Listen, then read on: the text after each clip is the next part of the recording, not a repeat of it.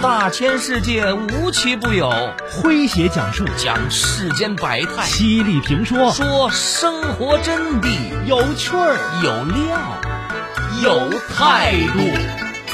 这里是张公开讲。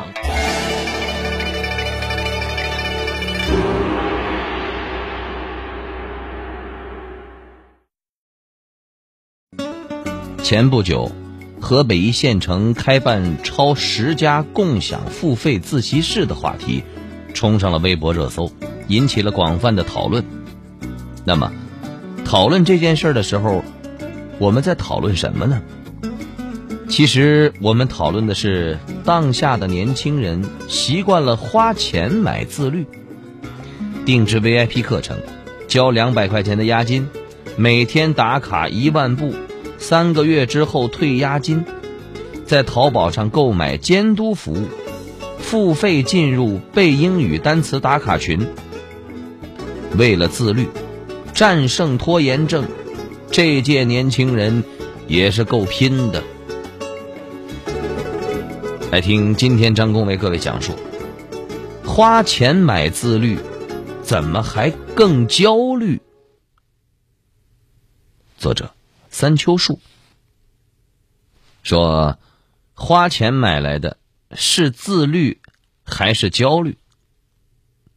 我们说，这所谓的花钱买自律啊，它也叫做氪金式自律，企图用花钱肉疼的方式来约束自己。自己约束自己做不到，就花钱让别人约束自己，这样既有仪式感。又能所谓的终身学习，那愿望是美好的，但现实很残酷。很多人花钱买 iPad 上网课，但是只坚持了三天，进入付费群，每天背单词，背了两天之后就下线失联了。下载了无数款的知识 App 啊，豪爽的充了一年的会费的费用，但是一年结束了，就听了五分钟的课。朋友丁毅是一名初中的物理老师啊，暑假期间呢，他晨练的时候经过一间这个自习室，发现清晨五点半的自习室居然是一座难求，那这激起了他强烈的好奇心和上进心呐，觉得大家都这么卷了，自己不加入这队伍，那不是落伍了吗？于是第二天。丁一一大早就去了自习室啊，查资料、写论文。刚开始他的学习效率啊的确不低，第一天就写了三千多字，还顺便做了几道物理的大题。第二天呢，他又去了，状态却明显不如第一天了。离座去喝水，看到旁边隔间的同窗戴着耳机，正投入的打游戏，于是。装满水之后，他也忍不住看了一会儿手机。放下手机之后，他却觉得精力再就没法集中了，于是又拿起了手机，告诉自己说：“啊，这次玩一局游戏，全当休息了，然后再学习。”结果，哈，当天的论文只写了五百字，还不到。哈，结束一天的自习，回家的路上。丁毅内心自责又焦虑，沮丧到了极点。我们说，据不完全统计啊，记者以及周围的家人朋友有过这种付费买自律行为的，十之三四。在努力从内卷中脱颖而出，成为更好的自己的路上，我们装备齐全，仪式感拉满，但是。收效甚微呀！几番操作下来，不但自律的好习惯没养成，倒是自卑、负罪感被填满了啊，生出了注定一事无成的焦虑。我呀，每天也不出门，口罩呢也戴得很牢，不接种疫苗啊也没关系。我孙子也还小，每天呢在幼儿园很安全，我看呐也不用接种了。老人家，您这想法不科学。一老一小都是需要进一步提高接种率的重点人群。老年人本身免疫功能就要弱一些，而且大多有各种基础疾病，一旦感染新冠病毒，发生重症和死亡风险远远高于年轻人。老年人接种新冠疫苗获益最大。三到十一岁儿童大多时间处于幼儿园和小学等人群密集场所，容易发生聚集性疫情，所以非常需要疫苗保护。杭州人民广播电台综合广播中波九五四提醒您：一老一小家中宝，疫苗接种不能少。前不久，河北一县城开办超十家共享付费自习室的话题。冲上了微博热搜，引起了广泛的讨论。那么，讨论这件事的时候，我们在讨论什么呢？其实，我们讨论的是当下的年轻人习惯了花钱买自律，定制 VIP 课程，交两百块钱的押金，每天打卡一万步，三个月之后退押金，在淘宝上购买监督服务。付费进入背英语单词打卡群，为了自律，战胜拖延症，这届年轻人也是够拼的。来听今天张工为各位讲述：花钱买自律，怎么还更焦虑？您正在收听的是张公开讲。这里是张公开讲，在下张公，我们接着往下讲。我们说，打鸡血式自律违背人性。明明知道自律很重要，也花了大笔的钱让自己心疼，但为什么还是不能自律呢？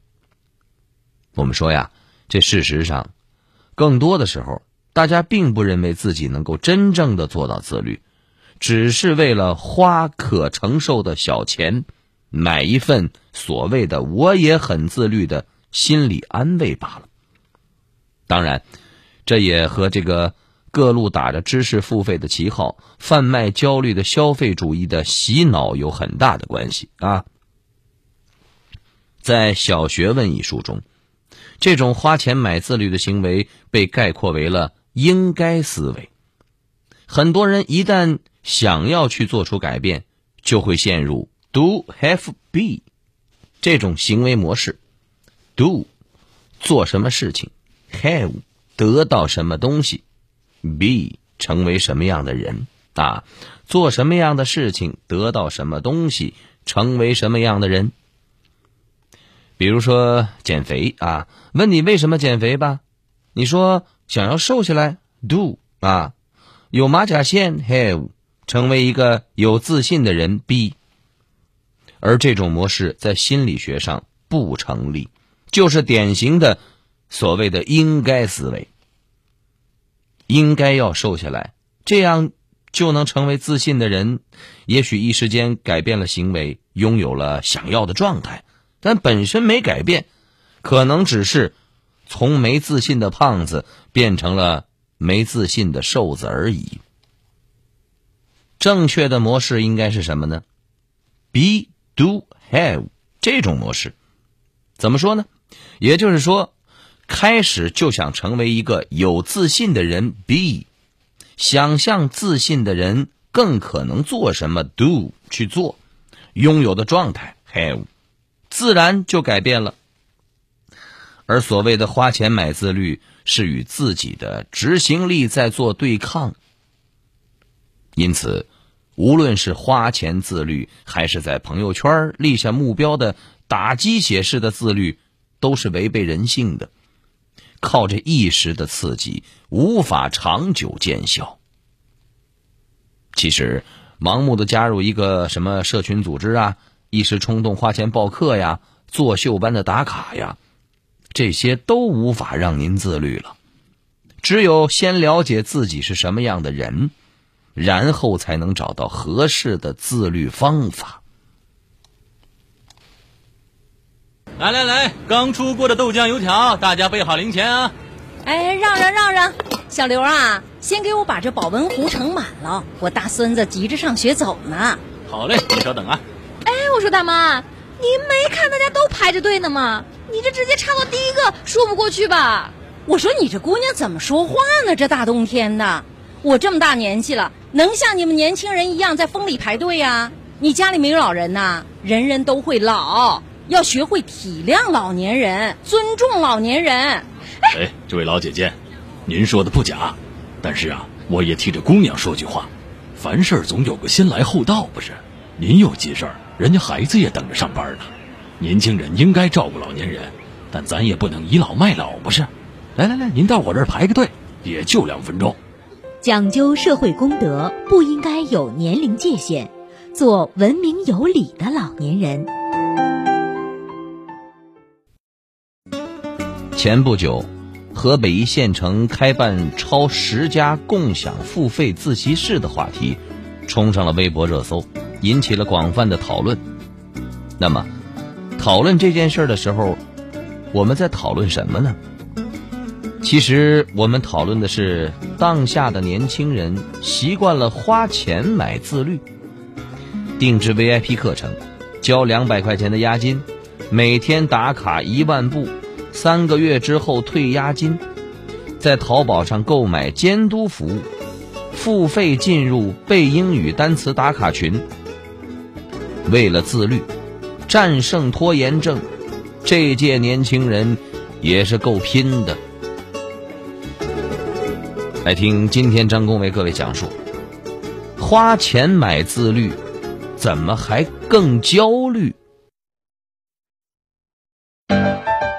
您正在收听的是张公开讲，这里是张公开讲，在下张工，我们接着往下讲。说呀，剥夺是挫败之母。很多人认为自律需要这个遵循同一个法则，如果自己做不到，就觉得自己不是一个自律的人。但其实，适合每个人的自律的方法都不一样。有些人做事严谨，很有计划性啊，就可以采用一步到位的方式。一步到位就是一旦确定了目标，就会按照目标制定好的目标分级啊计划执行。而不需要别人去监督，不给自己找借口。比如说，呃，女明星小 S 在怀孕期间，因为吃麦当劳等洋快餐，导致身材变变胖了啊。生完孩子以后，下定决心要减肥，无论谁劝都不再碰那些易胖的食物，还坚持每天锻炼身体。很快，她就瘦了下来。但是。这种方式对于做事很随性、容易情绪化的人来说，是一场灾难。做事随意的人很难与习惯抗衡，遇事不喜欢绝对，更喜欢循序渐进、适可而止。这样的人要减肥，让他断了甜食，立马开始每天锻炼身体，啊，刚开始呢，可能还能熬。几天之后就可能熬不住了，坚持不了了啊！要暴饮暴食了。因为煎熬多难，反弹就有多么大。如果采取适可而止的方式，从原来每天都要吃甜食，完全不锻炼，变成现在一周限制一天不吃甜食，花半天的时间去健身房，从这个举哑铃十分钟开始。这样，反而倒是可能成功啊！研究自控力的英国心理学家霍华德·兰金博士表示说：“自律的培养应该靠循序渐进。他不相信一步到位，因为他觉得剥夺是失败之母。那也就是说，如果我们对自己……”过于严格，与天然的人性相互抗衡，就会削弱自律的斗志。所以，在寻找自律方法的过程中，我们先要了解自己是个什么样的人，然后再寻找与自己相适应的方法。那这样的自律，就不是一件苦差事了，而是享受。这样的自律也才会带来自由，并成为受用终身的好习惯。而那些花钱买自律的行为，常常买来的只是氛围感，看上去很努力的形式主义。那钱都花了的付出感，很容易让拖延症变本加厉呀。真正的自律，一定是根植于强大的内驱力，然后。才是刻意的练习。好朋友们，以上就是今天的张公开讲，为您讲述的是花钱买自律，怎么还更焦虑？在下张工，感谢您的锁定和收听。明天同一时间，张工将继续为您讲述。明儿见。记录大千世界，刻画众生百相，演绎世间故事，诠释冷暖人生，品百家情，道天下事儿。这里是张公开讲，咱明儿个接着讲。中国音。中国音，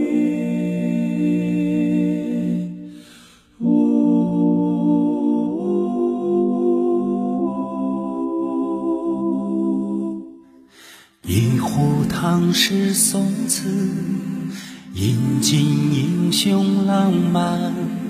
谁家玉笛春风，塞北又绿江南。一支水墨丹青，流连姑苏客船。烟雨缠绵悠悠，篷船红灯照平安。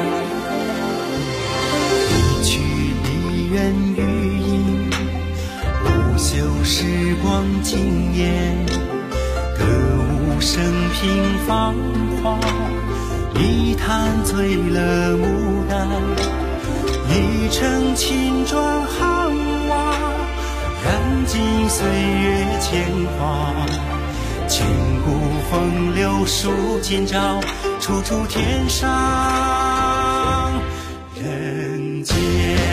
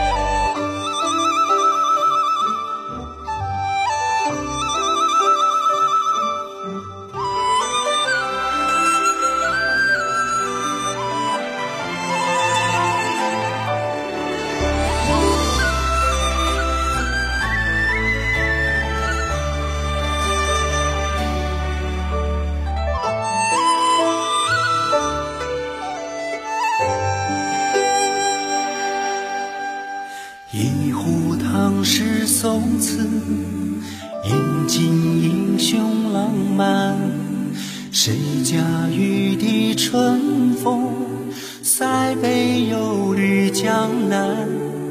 一纸水墨丹青，流连姑苏客船烟雨缠绵，悠悠烹船红灯照平安。